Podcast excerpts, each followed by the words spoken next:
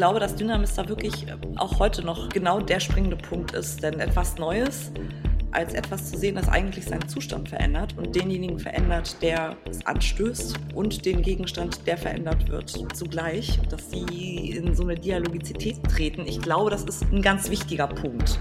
Und das kennen wir auch aus der Innovationsforschung, dass auch schon etwas etwas Neues ist, wenn es äh, seinen Ort verändert, wenn es die Zusammensetzung verändert und dass wir eigentlich nicht zwingend davon reden müssen, dass irgendetwas auftaucht, das vorher nie da war, sondern wir auch einfach davon reden können, dass etwas auftaucht, das vorher in dieser Form nicht da war.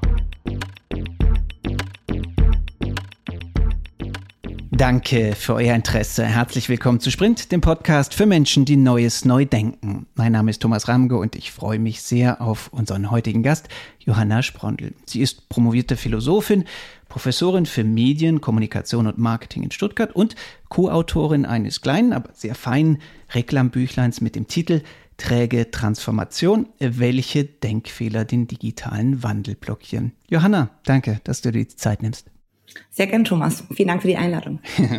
Also, wo wir jetzt hier schon mal im Podcast eine Philosophin haben, äh, dann fangen wir doch mit einer ganz grundlegend philosophischen Frage an, angelehnt an einen Innovationsbuchtitel aus den 90er Jahren, nämlich, wie kommt das Neue in die Welt? Ganz grundsätzlich.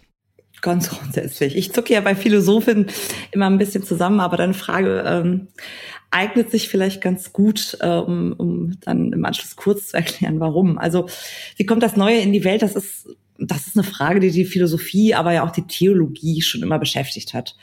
Denn in gewisser Weise geht es ja um Schöpfung. In der Antike und bis ins Mittelalter sind da Theologie und Philosophie auch ziemlich nah beieinander, kann man sagen es gibt einen Gott oder eine Göttin, zum Beispiel bei den Sumerern, einen Demiurgen, von dem redet Platon, oder mehrere Gottheiten, wie zum Beispiel äh, in der Theogonie von Hesiod beschrieben, oder irgendeine andere mythische Gestalt. Das geht hin bis zu lustigen Urzeitriesen, äh, oder ein Urzeitriese eigentlich, der im nordgermanischen Edda-Lied ähm, auftaucht. Und was sie alle gemeinsam haben, ist, dass sie etwas erschaffen.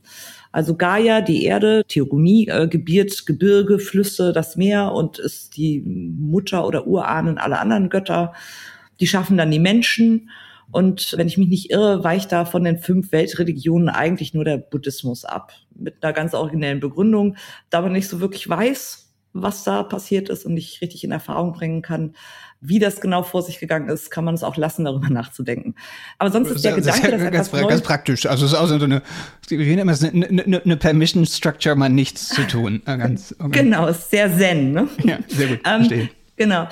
Ansonsten, was wir so gemein haben, ist der Gedanke, dass etwas Neues ähm, entsteht und ziemlich egal, ob das jetzt aus Ton ist, äh, aus äh, Achselschweiß, Blut, Knochen, also kein Witz dieser Uhrzeitriese in der Edda, das, der ne, Achselschweiß, äh, da entstehen die Menschen raus.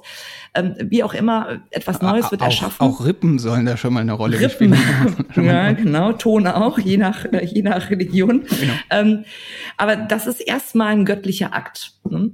Und spannend ist da Aristoteles, der von Gott, also das, was Platon Demiurg nennt, als unbewegten Beweger schreibt. Das ist irgendwo in der Metaphysik nagel mich nicht fest, das ist ein paar Jahre her, zwölf hm, vielleicht, glaube ich. Ähm, auf jeden Fall dieser unbewegte Beweger, der stößt Veränderungen an und verändert sich selber dabei nicht.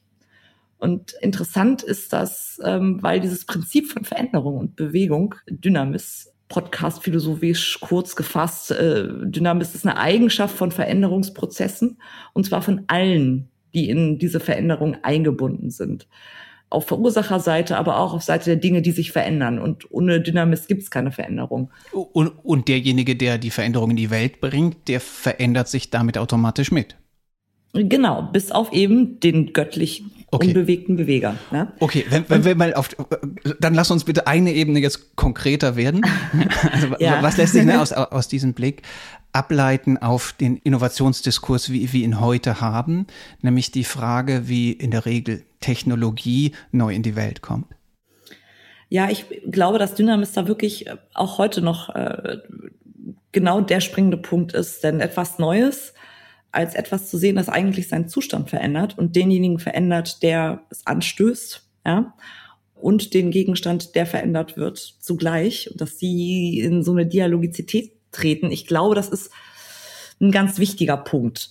Und das kennen wir auch aus der Innovationsforschung. Ja, dass auch schon etwas, etwas Neues ist, wenn es äh, seinen Ort verändert, wenn es die Zusammensetzung verändert und dass wir eigentlich nicht zwingend davon reden müssen, dass dass ähm, irgendetwas auftaucht, das vorher nie da war, sondern wir auch einfach davon reden können, dass etwas auftaucht, das vorher in dieser Form nicht da war. Verstehe. Und wenn wir es auf den Innovationsbegriff zurückführen, dann fällt ja zunächst ja auch mal auf, dass Innovare ja jetzt nichts erstmal anderes heißt als erneuern, mhm. das aber eigentlich ja noch keine Qualifizierung in sich trägt. Also ob das Neue jetzt besser ist als das, was vorher war, darüber sagt der Begriff Neuheit ja erstmal nichts aus, oder? Genau, genau. Das ist, glaube ich, auch nicht äh, zwingend immer ähm, so einfach zu sagen, ob das jetzt besser ist oder schlechter ist. Und zwar, ähm, also für mich als Philosophin, ähm, wie gesagt, ich finde den Begriff schwierig. Ich kann gleich auch noch mal sagen, warum. Stellt sich halt die Frage, in, wo man anfängt zu bewerten, was ist neu und gleichzeitig besser. Ja. Ähm, denn vielleicht könnte man sagen, wenn wir mit dem Neuen einen Mehrwert schaffen, ja, dann ist es auch besser. Gut, ja? dann müssen wir aber Mehrwert definieren. Genau, dann müssen wir Mehrwert definieren. Also was ist der Mehrwert? Und dann kann man wieder anfangen zu sagen, ähm, kommen wir da an ethische Grenzen, kommen wir da an politische Grenzen zum Beispiel. Ja, also ich sag mal so, ähm, was Neues, Atombombe, total neu. Ja, gab äh, zumindest äh, kriegsstrategisch auch einen echten Mehrwert, ähm, aber in keinem Fall irgendwie eine total tolle Sache. Ja, also es ist nicht deshalb besonders gut. Ja. Ja und äh, philosophisch, aber wir sind ja in keinem Philosophie-Podcast. Oh, ähm, ach, das stellt sich, schadet nicht, da mal einen Ausflug hinzumachen. Ja, also ich meine, ähm, philosophisch ist das so, dass eigentlich das Neue, also wenn, wenn es sich interessiert, ja, also irgendwann wird das Neue vom Göttlichen gelöst in der Philosophiegeschichte, ja. Also das, das dauert sehr lange, bis man irgendwie auf die Idee kommt, dass es auch sowas wie Zufälle gibt, zum Beispiel, die zu etwas Neuem führen, ja. Und dass man es mit Einzelpersonen verbinden kann, dass es etwas Neues gibt ähm, also da tritt dann sozusagen dieser äh, Genie-Gedanke rein, ja. W wann kam der? Das dauert äh, eine ganze Zeit, ja. Also es geht bis bis in die bis in die Renaissance rein ist das ist das alles äh, Schicksal und göttliche Fügung und dann mit der Aufklärung wird es etwas besser, ja. Da kann es dann eine glückliche Fügung oder Zufall sein, wenn was Neues in die Welt tritt und es ist jetzt nicht mehr zwingend ein Wunder. Oder ähm, der, das Genie oder der Mensch plötzlich Agent einfach des Schöpfungsprozesses ja, wird, der, oder? Der, genau, genau. Das, das kommt dann so. Das ist interessant, weil wir das ja eigentlich heute auch noch haben, ja. Also wir haben ja heute einfach Bill Gates und MS-DOS oder Microsoft, ja, Elon Musk und, und Tesla, der ja beinahe Synonym für Elektromobilität inzwischen geworden ist, ja. Dann äh, das ist Steve Jobs das ist schon so ein bisschen Geniekult ähm, des 21. Jahrhunderts, den du da findest, ja.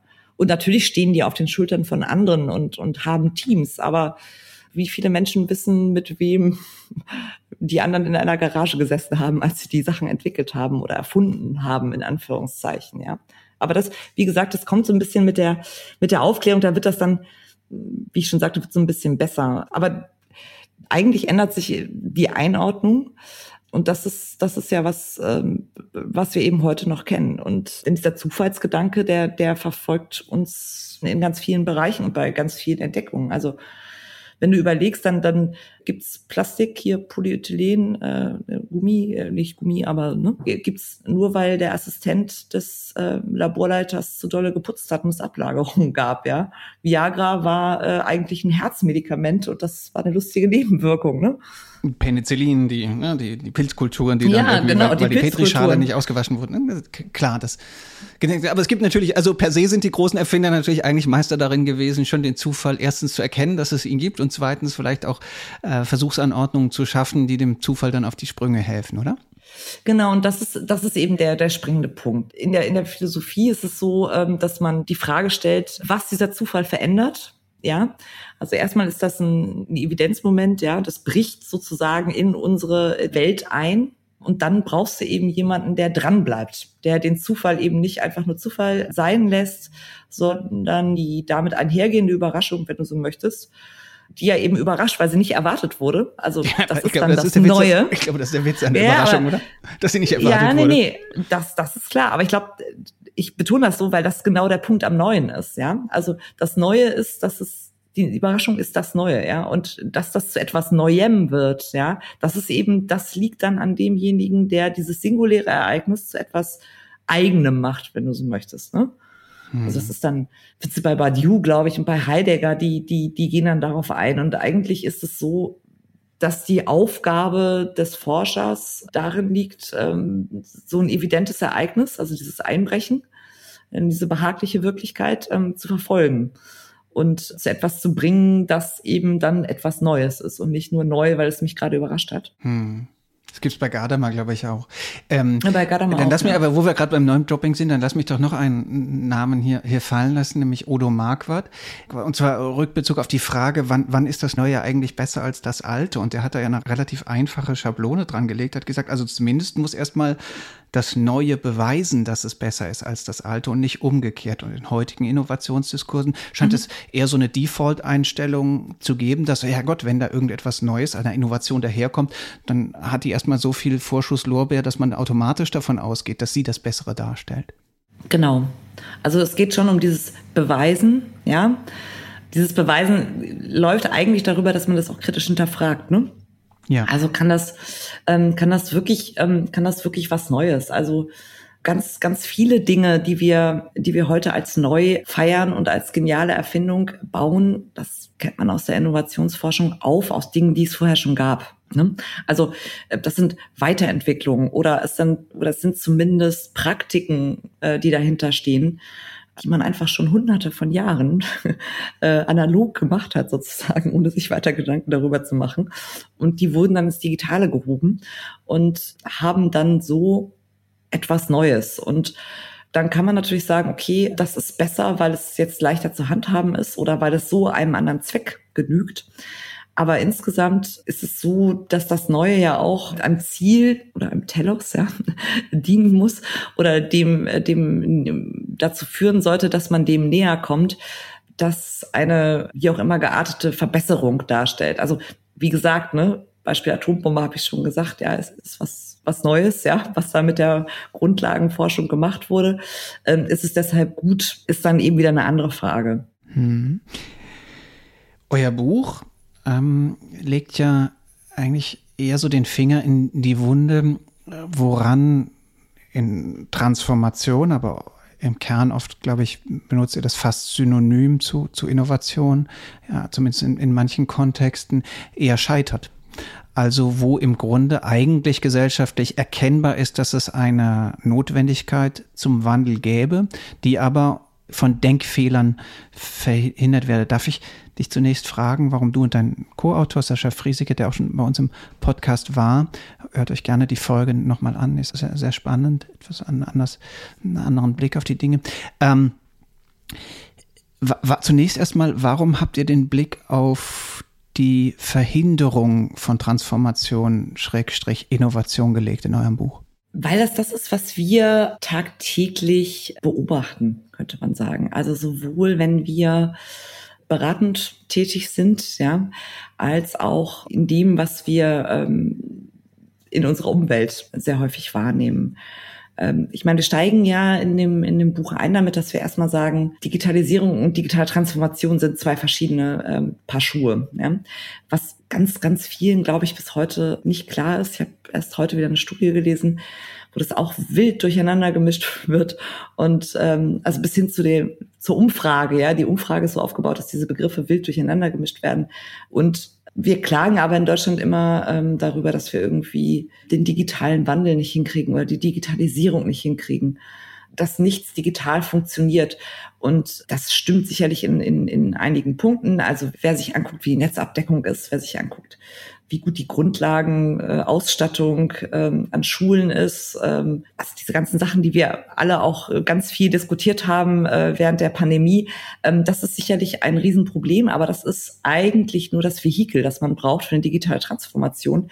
Und dass die digitale Transformation nicht so richtig ähm, in Fahrt kommt, das ist, glaube ich, das, was Leuten sehr viel negativer auffällt und was äh, Leuten eher äh, aufstößt und weshalb sie dann sagen, oh, äh, in Deutschland ist nichts digital.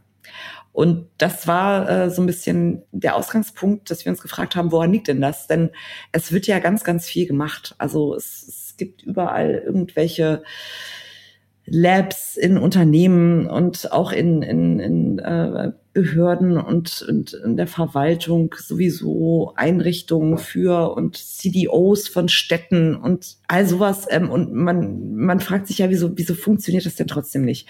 Und ähm, woran kann das liegen? Und wir haben uns dann eben überlegt, woran es liegen könnte und sind zu diesen Denkfehlern gekommen. Ich muss jetzt lügen, wenn ich sage, es sind sieben oder acht, ich weiß es nicht, weil wir zwischendurch mal hin und her geschoben haben, Kapitel geteilt haben. Aber wir kommen schon auf eine Reihe von Punkten, wo wir sagen, ähm, das ist gar nicht doof, aber äh, bringt es dich an dieser Stelle weiter, liebes Unternehmen oder äh, liebe Institution und tust du dir einen Gefallen damit, wenn du jetzt so, wie du eigentlich gerade vorgehen möchtest, vorgehst? Bringst du dich dann weiter? Bringst du dein Unternehmen weiter?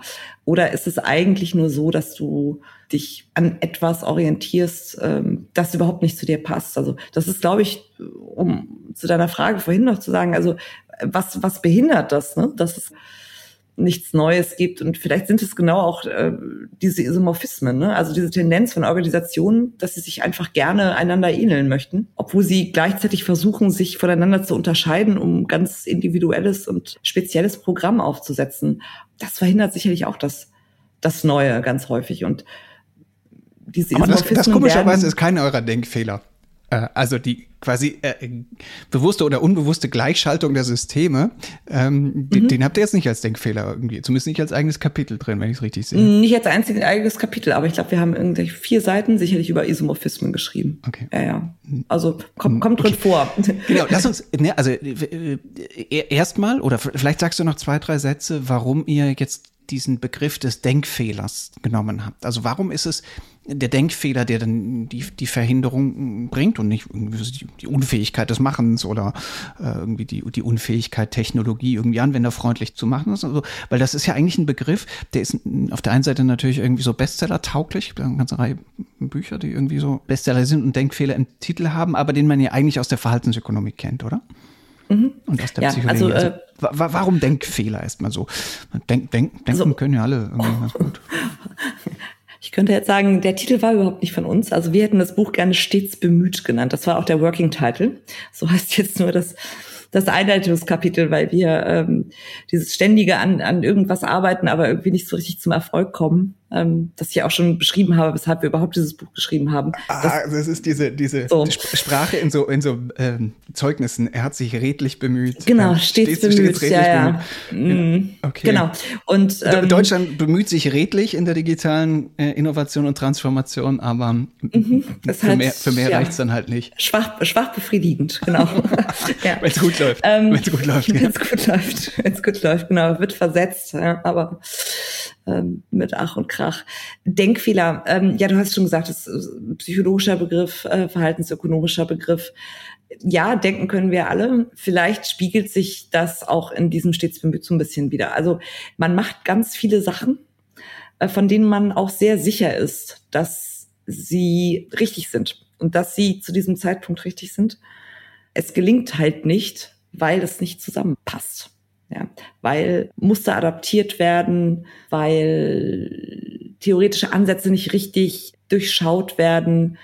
Ähm, wir haben dieses, dieses relativ große Disruptionskapitel, ja, wo wir einfach mal sagen, ja, ihr wisst nicht wirklich, was mit dem Begriff Disruption eigentlich gemeint ist, aber ihr wollt alle wahnsinnig disruptiv sein, obwohl ihr eigentlich mit eurem Unternehmen oder eurem Geschäftsmodell nicht die Voraussetzungen dafür mitbringt, jetzt einen disruptiven Ansatz überhaupt anzugehen, ja. Also liegt da ein Denkfehler vor, zum Beispiel, ja.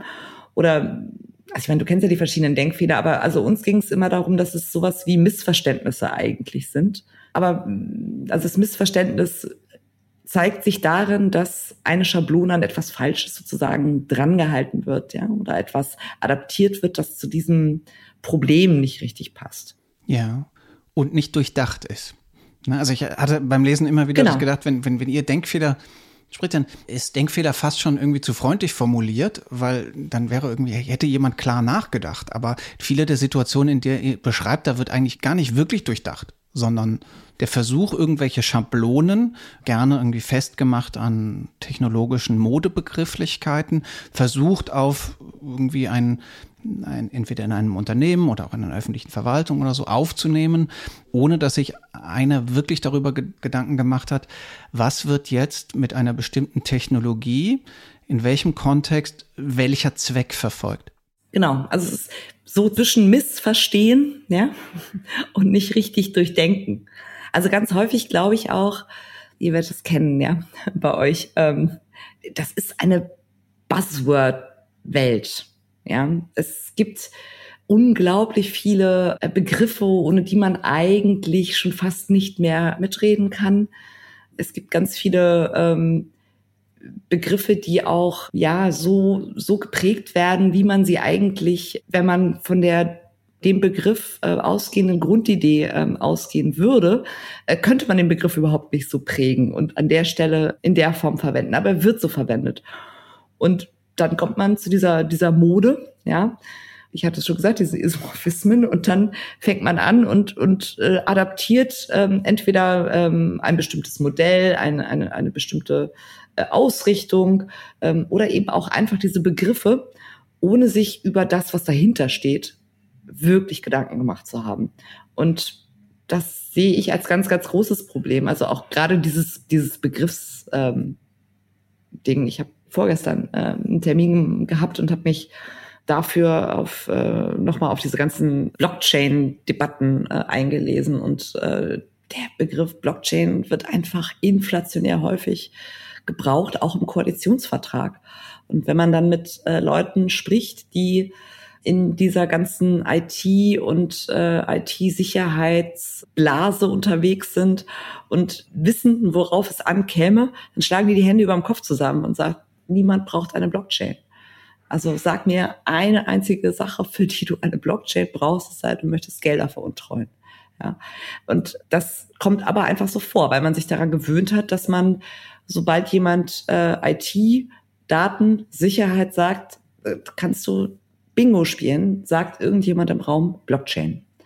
Das ist auch so ein Denkfehler, ja, dass man das glaubt, dass man in einem einzelnen Produkt dann eine, eine heilsbringende Formel äh, gefunden hat, die ähm, alle Probleme, ähm, die ein Unternehmen hat, die sich aus einer bestimmten Konstellation ergeben, ähm, mit dem Begriff heilen kann. Denn äh, ob man die jetzt mit der, mit der Blockchain kann man die eben auch nicht heilen, aber es reicht häufig schon, dass dieser Begriff einfach fällt, damit die Leute dann, ich sag's mal ganz böse, also glückselig grinsend sagen, okay, ja, dann haben wir eine sichere Lösung gefunden. Ja, man, man kann, glaube ich, nicht nur Geld mit veruntreuen, wobei die Blockchain ja eigentlich dafür da ist, dass man das Geld gerade nicht veruntreuen kann, wobei das dann ja offenbar ganz gut funktioniert, sondern man kann auch Panini, man kann also. auch digitale Panini-Bilder irgendwie ganz, ganz äh, wertvoll werden lassen und dann handeln. Aber lass uns nicht in die Tiefen des Sinns und Unsinns äh, von Blockchain-Technologie eintauchen, Nein, sondern lass wir nicht, aber genau, ich, lass, bitte, ja, bitte, Entschuldigung, ich wollte dich nicht unterbrechen. Nee, nee, gar kein Problem. Das ist nur ein Beispiel für, für, für das, was wir im Buch, glaube ich, äh, spekulative Räume nennen. Ne? Also man konzentriert sich dann auf irgendeine Technologie, Gerade ist Blockchain eben extrem angesagt. Es gab aber auch schon andere Sachen, die extrem angesagt waren. Ach, die nächste Sau und, wird auch bald wieder durchs Dorf getrieben, da müssen wir uns keine Sorgen genau, machen. Genau, deshalb sage ich, dass du, ihr kennt das, ja, gerade im Innovationsbereich stolpert man, glaube ich, dann häufiger über solche Säue, die da durchs Dorf galoppieren. Ähm, Ganze Herden. Und ganze Herden, ja. Und ähm, man öffnet damit dann aber eben diese spekulativen Räume, ja. Und äh, man führt dann nicht mehr die Debatten, die man eigentlich wirklich führen müsste. Also wie sichern wir in der und der Situation Daten ab? Wie wichtig ist es, dass XYZ, ja, und findet dann zum Beispiel eine gute kryptografische Lösung oder so, sondern man hat dann die Sau Blockchain. Das blockiert dann die Debatte, wie man sie eigentlich führen müsste und es blockiert halt auch den Blick. Ja, wenn alle dann auf dieses jeweilige äh, goldene Kalb, das die Sau dann irgendwann auch wird, starren, passieren halt gleichzeitig Dinge, die, die viel wichtiger wären. Aber man ist dann mit der jeweiligen Emerging Technology so beschäftigt, dass man sagt, ja, das brauchen wir jetzt und egal was es kostet, äh, egal ob das sinnvoll ist oder nicht, baut uns das. Hm. Bei der Bundesagentur für Sprunginnovation, wie der Name sagt, geht es ja natürlich um radikale Innovation, Innovation, die große technologische Sprünge ermöglichen und damit auch soziotechnische Veränderungen. Also sind wir semantisch sehr dicht natürlich an, an dem Begriff der Disruption. Was ist denn in eurer Wahrnehmung nach das große Missverständnis oder der Denkfehler oder das nicht durchdachte am Begriff Disruption, zumindest so wie er heute landläufig benutzt wird? Tja, das ist eine gute Frage. Also Disruption wird ja heute äh, landläufig gerne so ähm, ähm, als Appell eigentlich. Also es muss jetzt irgendwas äh, radikal und disruptiv sein, um eine äh, neue Ausrichtung äh, zu erlangen, weil man sonst komplett verloren geht oder Disruption eben auch als, als Bedrohung des eigenen. Ich meine, äh, ich, ich muss es dir nicht erklären, wahrscheinlich hat Sascha es bei dir auch schon äh, erklärt, was äh, Clayton Christensen eigentlich mit Disruption wollte. Ne? Der hat diese Theorie der Disruption ja entwickelt und hat eben untersucht, wie sich Industrien äh, verändert haben. Ja, und äh, hat dann, was sich auch als nicht ganz richtig herausgestellt hat, eine, ein, ein Muster gemeint, äh, erkannt zu haben, und ähm, der Grundgedanke bei dieser disruptiven äh, Innovation ist ja, dass es ein neues Angebot am Markt gibt oder man das platziert, ähm, das sehr viel günstiger ist als das, was es bisher gibt oder äh, komplett kostenlos. So und der Paradefall ist, ähm, ist äh, Wikipedia und Brockhaus. Ja, also das heißt, Wikipedia bringt ein, ein Lexikon auf den Markt, das im Internet für alle verfügbar ist und komplett kostenlos das Wichtige bei Disruption ist eben, bei dieser disruptiven Innovation ist, dass dieses Angebot qualitativ meistens deutlich schlechter ist. Aber dadurch, dass es eben so günstig ist, ist es ähm, interessant für viele Teilnehmer des Marktes. Und dadurch, dass es interessant wird, wird es immer populärer und wird dann auch immer besser. Und dann wird es noch populärer. Und ähm, ja, aber irgendwann wird es ja auch besser als das Ausgangsprodukt, zumindest oft. Ne? Richtig, ne? sage ich ja, also, genau. Das wird dann, dann noch besser. Ist das Elektroauto einfach viel besser als der Verbrenner und zwar dann irgendwann genau. in quasi ja. jeder Nutzungseigenschaft. Ja, aber dieser, dieser Gedanke, dass etwas sehr viel günstiger ist oder umsonst ist, das ist halt bei den, ähm, bei den meisten Produkten, die ähm, als disruptiv gehandelt werden, ja, in, in, im heutigen Sprachgebrauch in Unternehmen, äh, ist halt nicht der Fall. Ja. Hm. Und das wird halt sehr häufig vergessen. Und stattdessen geht es immer äh, um den Begriff der Disruption. Und wenn man, wenn man dann nachfragt, ja, äh, was ist denn das disruptive Produkt, das jetzt angeblich äh, droht, ja, ist das kein wirklich kein wirklicher Fall von Disruption, ja, weil es nicht günstiger ist, weil es nicht ähm, äh, oder sogar umsonst ist, sondern es ist einfach ein Produkt, das dem anderen nicht unähnlich ist. Gut, also man nennt es Disruption, aber es ist einfach nur eine inkrementelle Verbesserung. Aber nichtsdestotrotz, ne? Also ich meine, es gibt, aber das verstehe ich und ich verstehe auch, dass irgendwie gerne in ähm, europäischen Konzernzentralen äh, irgendwie über Disruption gefaselt wird, wenn in der Tat wir eigentlich nur über minimale inkrementelle Verbesserungen eigentlich äh, reden sollten. Aber das ist ja nicht zwingend so. Ja? Und du hast ja einige Jahre auch im, im Silicon Valley in Stanford geforscht. Und da zumindest werden dir ja auch das, das ein oder andere Beispiel über den Weg gelaufen sein, wo der Begriff nicht unangemessen erscheint, oder? Und dann wäre die, die Anschlussfrage, ist das noch so? Also ist nach wie vor ähm, das Silicon Valley oder sagen wir jetzt auch die, die, die anderen großen Tech-Hubs in, in den USA, eigentlich sind das Orte und Kulturen, wo dann tatsächlich radikale Innovationen mit höherer Wahrscheinlichkeit geschaffen werden. Also erstmal äh, finde ich die Frage schwer, ob mir wirklich disruptive Produkte über die, den Weg gelaufen sind. Denn also auch Amazon ist keine, keine disruptive Innovation gewesen, ja. Und Google wartet da auch noch drauf. Und ähm, Google? die Suchmaschine, also Informationen im Internet zugänglich zu machen, das war keine Disruption in deiner Wahrnehmung? Wenn du das, also wenn du das als Informationen, ähm, also ja, jetzt müssen wir unterscheiden zwischen, zwischen Informationen zugänglich machen und ich muss kein Telefonbuch mehr aufschlagen oder so, ja, dann ja. Also es gab ja auch vorher Suchmaschinen, ja. ja. Also es gab äh, Lycos, äh, ähm, wie hieß die andere, Alta Vista, glaube ich, ne? Ja. Äh, Gibt es heute noch Bing und so. Die waren auch kostenlos nutzbar. Hm. Mhm. So. Und wenn du dann ähm, sagen möchtest, das war äh, eine disruptive Innovation, dann musst du schon eigentlich schon sagen, okay, dass das, ähm, das halte ich ja für, für sehr problematisch, dass die Informationen eigentlich schon fast an Wissen rangehen. Also sobald ich Google habe, brauche ich eigentlich kein Lexikon mehr. Aber das ist ja wiederum ein Missverständnis von dem, was, was Google macht. Also Google bringt dich ja nur zu dem, zu dem Lexikon. Ja? Also von daher, nee, würde nicht sagen, dass es jetzt zwingend eine disruptive, als disruptive Innovation gewertet werden sollte. Also, eben, ja, ne? also dann, dann sind wir einfach ne, auf der Ebene, für dich ist Disruption und äh, im Kern würde ich dir, glaube ich, auch zu, zustimmen, ist dann ne, das, das World Wide Web als äh, vielleicht auch das TCPI Protokoll waren eben jene disruptiven Innovationen, mhm. die dann eine Informationsrevolution ermöglicht haben.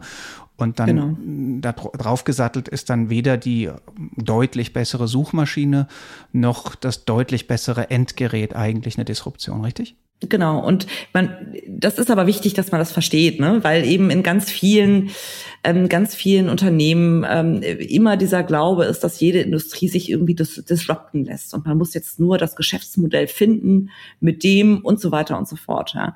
Und ähm, das ist eben ein Missverständnis von dem, was, was Christen da entworfen hat. Ja. Er war damit ja auch nicht sonderlich erfolgreich, sondern ich glaube, das darf man nicht übersehen, ja, dass das, dass er da auch ähm, mit seiner Theorie ganz schön häufig daneben gelegen hat mit seinen ja, ja, und auch, ne, ist ja auch ne? empirisch äh, viel, vielfach widerlegt worden, dass das einfach ja, eine gute genau. Geschichte war mit äh, irgendwie so den, den Segelschiffen und dann kamen da die, irgendwie die, die Dampfschiffe und das waren dann auf keinen Fall die Segelwerften, die das geschaffen haben. Und ja, da, diese Geschichte kann man gut erzählen, aber dann kommt einfach Jill, Jill Lepore und schreibt diesen äh, wunder, wunderbaren Text ähm, im New Yorker, what, what the Gospel of Disruption Gets Wrong.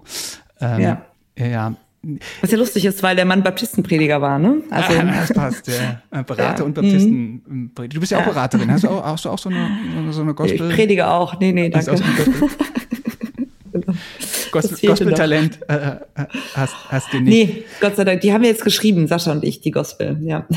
Ah, ja, Nein. jetzt, jetzt das, das ist eine sehr un, un, uneitle ne? Wahrnehmung. Ach ja, ne, wir haben so eine kleine Bibel geschrieben, das wird man ja wohl mal Nee, um Gottes Willen, sowas ist, nein, aber das ist genau das Problem, ne? Also das ist genau das Problem, dass ganz viele Schriften genauso gehandhabt werden und auch von vielen Autoren und Beratern vor allem genauso verteidigt werden oder, oder ähm, angepriesen werden. Und das führt, glaube ich, auch dazu, dass wir einfach äh, diese Denkfehler dann haben, ja. Denn Leute glauben dann, wenn sie ähm, das Buch von XY zum Thema Z gelesen haben, dann kann ihnen eigentlich nichts mehr passieren. Und wenn es ihnen dann auch noch gelingt, äh, XY als Berater in ihre in ihr Unternehmen einzuladen und der macht da einen Workshop oder die macht da einen Workshop, dann ist also der Weg geebnet. Hm. Und das ist, ähm, ja, aber das ist ja das Problem. Also das sagen wir auch immer wieder. Ich weiß nicht, wie oft wir das Wort Aushandlungsprozess in dem, in dem Buch, ähm, das äh, alles andere als ein Evangelium ist, ähm, äh, in dem Buch verwenden. Aber das ist, das ist genau der, der springende Punkt. Also du kannst dir noch so viele Theorien aneignen. Du kannst noch so viele Bücher lesen. Du kannst noch so viele andere tolle Unternehmen besuchen. Im Endeffekt bleibt das Ganze ein Aushandlungsprozess.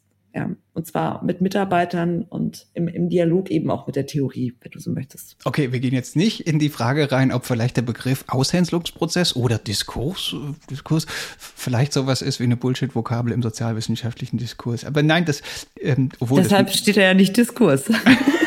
Verstehe, wobei, wo du das mit den Beratern sagst, da, da fällt mir ein, dass mir Reinhard Sprenger, dieser Managementberater, mhm. immer gesagt hat, dass Berater ja eigentlich eher so etwas wie, wie Krankheitsüberträger sind. Also das, was andere mhm. irgendwo falsch machen, das nehmen die dann und bringen es in andere Organisationen mit, damit die dann die gleiche Krankheit bekommen. Das fand mhm. ich eigentlich eine ganz schöne, eine ganz schöne Metapher. Aber dem würdest du ja wahrscheinlich widersprechen oder nur für die anderen nee. Berater, aber nicht für deine Beratung?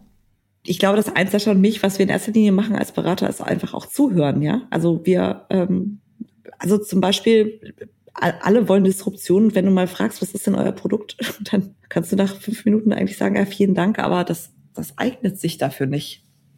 Zum Beispiel, ja.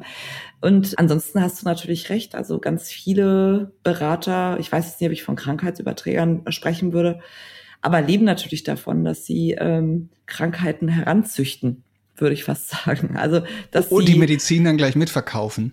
Angeblich. Ja, so es ist ja eher Schlangenöl also, meistens, muss man sagen, fairerweise. Ja, aber also wir, wir, wir kennen beide diese, diese Säue dieser, also Big Data, Data, Big Data Warehouses. Also das ist, wie viele das war so 2000, wann ging das los? 12, 13, 14, irgendwie da so die Drehe. Da meinte jeder, er muss sowas haben. Das war wirklich gigantisch. Und die waren auch nicht glücklich, wenn du nicht darüber gesprochen hast. Also das ist so ein bisschen das Problem des Beraterdaseins. Also man wird auch aufgefordert, man soll bitte jetzt über genau diese Sau, die gerade durchs Dorf getrieben wird, da solle man jetzt mal bitte beraten, wie man das irgendwie machen könnte. Das geht, glaube ich, eben wirklich auf diese Denkfehler zurück, dass du feststellen kannst, dass sich Leute nicht wirklich mit dem auseinandergesetzt haben, was sie da im Schaufenster sozusagen bei jemandem gesehen haben und jetzt auch gerne haben möchten. Und ähm, vor dem Hintergrund ist man als Berater manchmal eben jemand, der einfach fragt und dann sagt, sind sie sich ganz sicher, dass sie das jetzt haben möchten. Also eigentlich redest Oder, du den Sachen, redest du den Leuten Sachen aus. Das ist eigentlich ja, das Ziel, oder? Ich rede eigentlich ganz vielen Leuten Sachen aus, ja.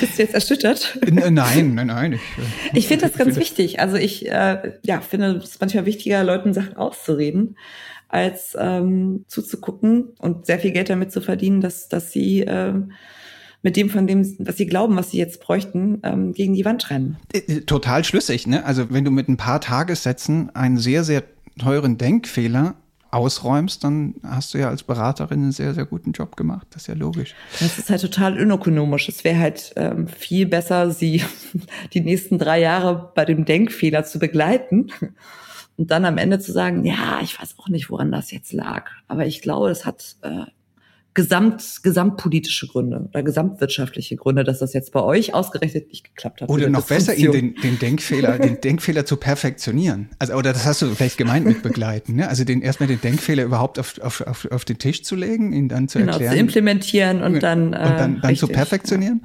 Genau. Mhm. Lass mich dir noch eine letzte Frage stellen, und zwar eine, die ich allen unseren Gästinnen und Gästen stelle, nämlich ähm, die nach der ganz, ganz großen technologischen Utopie, vielleicht auch nicht eine Utopie, also eine konkrete Utopie, ähm, nämlich welche Sprunginnovation, die das Leben auf dem Planeten für Einzelne oder für ganz viele ganz, ganz, ganz viel besser machen würde, würdest du dir für das Jahr 2050 wünschen? Das ist äh, die Frage, die ich echt am schwierigsten finde. Ich glaube, Beamen. Das sagen wahrscheinlich ganz viele, oder? Ich glaube, mit Beamen wäre ganz, ganz viel erledigt. Die meisten sagen Dekarbonisierung. Also irgendwie CO2 weg, Echt? sagen die meisten. Aber nein, Beam, Beam ja, aber das haben, wir, haben wir ja, auch schon mal gehört. Dann ja auch erledigt. Habe ich jetzt auch schon mal gehört hier, das stimmt. Aber ähm, warum? Weil du einfach zu viel Zeit in Zügen verbringst, oder? Ja, es müsste dann, also dann wäre ja auch Dekarbonisierung, also je nachdem, wie das Beamen irgendwie energietechnisch geregelt ist, aber ähm, dann wäre ja weniger Autoverkehr, man würde sich einfach morgens ins Büro beamen, weniger Zugverkehr, weniger ja, Flugverkehr. Das ist eine, eine, gute Frage, wie viel Energieaufwand man dafür dann bräuchte. Ne? Also weiß so, ich nicht. Also, so, so, ich kenne auch niemanden, der das in seine Atome zerlegen und, also, und dann wieder zusammensetzen. Ah, das, das da, Letzteres fände ich auch ganz wichtig, dass sie da zusammensetzen. Das wäre sehr wichtig. Genau. Aber jedenfalls, dass das ohne erheblichen Energieaufwand geht, glaube ich auch nicht. Das ja. ist unwahrscheinlich. Aber wir reden von 2050. Das, das, das wird nichts. Mhm. Das kann ich dir, also ich kann es ja auch nicht wissen, das kann ja niemand wissen, weil die Zukunft lässt sich ja nur dann vorhersagen, wenn sich nichts ändert oder wenn wir es nur mit linearen ähm, Entwicklungen zu tun haben. Das haben wir natürlich im Kontext Sprunginnovation gerade nicht. Aber äh, nee. hast du nicht noch irgendwie so ein bisschen was, wo, wo man 2050 sagen würde, ja, das, das könnte klappen? Ich bin ganz schön pessimistisch, ne? Ähm, ja, De Dekarbonisierung ist, ist wahrscheinlich wirklich sehr, sehr rational und kann man bis 2050 wahrscheinlich schaffen. Ja, wobei, wenn man dann die Dekarbonisierung, dann hat man vielleicht auch das Energieproblem vom Beamen etwas besser angehört. Das stimmt, das stimmt. Johanna, wir sprechen uns dann in 30 Jahren wieder und äh, schauen, genau. äh, äh scha schauen dann, in, wie, ob das jetzt dann vielleicht doch geklappt haben wirst. Und du sagst dann, ich war viel zu pessimistisch. Ähm, oder ich sage, du warst viel zu optimistisch. Wie auch immer, ich danke dir jedenfalls ganz, ganz herzlich für die vielen klugen, äh, unterhaltsamen und originellen Einsichten, die du mit uns zu der Frage geteilt hast, wie das Neue in die Welt kommt, beziehungsweise wie relativ viele Menschen durch Denkfehler dazu beitragen, dass es gerade nicht in die Welt kommt. Vielen Dank. Danke dir. Auch euch, liebe Hörerinnen und Hörer, ganz herzlichen Dank wie immer für eure Aufmerksamkeit. Wenn euch unser Podcast gefällt, dann freuen wir uns natürlich, wenn ihr ihn mit Freundinnen und Freunden teilt. Vielleicht fällt euch jetzt gerade jemand ein, von dem ihr denkt, oh, das, was die Johanna Sprondel da erzählt hat, das interessiert die bestimmt. Dann drückt doch jetzt bitte irgendwie auf Teilen und Senden. Und natürlich freuen wir uns auch sehr, wenn ihr uns in eurer Podcast-App bewertet. Ansonsten kommt wie immer in zwei Wochen die nächste Folge und es gilt wie immer, Bleibt neugierig.